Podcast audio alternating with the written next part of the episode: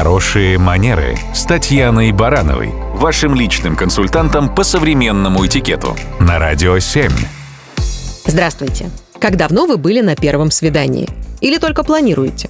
Тогда давайте попробуем вспомнить или составить новый список рекомендаций, которые помогут провести это ответственное мероприятие по высшему разряду. Предлагаю смотреть на ситуацию мужскими глазами. Итак, джентльмен приглашает даму на свидание. Нужно ли брать с собой букет? Это вопрос индивидуальных предпочтений и здравого смысла.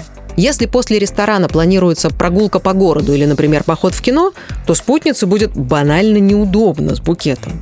А вот о чем точно нужно позаботиться заранее, так это о том, чтобы узнать как можно больше о хобби и сферах интересов дамы. Это не просто поможет лучше ее понять, но и позволит поддержать интересный разговор и показать себя хорошим собеседником. При этом важно не забывать, что комплименты всегда желательны. Они располагают и добавляют теплоты отношениям. Нюанс лишь в специфике и уместности комплиментов. Они не могут быть вульгарными или нарочито льстивыми.